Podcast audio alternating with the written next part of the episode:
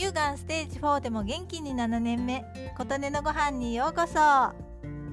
産直市でひょうたんかぼちゃを買いました。皆さんはひょうたんかぼちゃ知っていますか？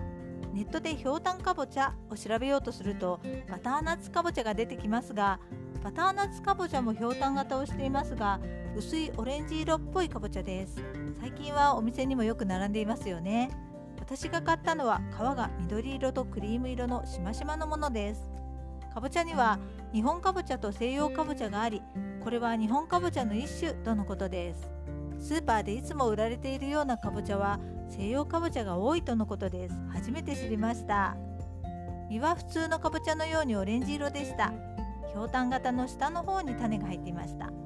普通のかぼちゃより柔らかくて水分が多い感じです。水分が多いので煮るよりも焼いたり揚げたりした方が良いとあったので下の部分は薄切りにして炒めてクレイジーソルトで味付け。上の方は半分に切ると半月の形に揃うので天ぷらにしてみました。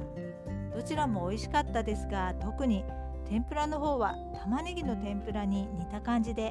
かぼちゃと言われなければ何の天ぷらかわからない感じで珍しさも相まって美味しかったです。ちなみにかぼちゃの分類は日本かぼちゃと西洋かぼちゃともう一つあってペポかぼちゃだとのことでズッキーニやそうめんかぼちゃなどがペポかぼちゃなんだそうです。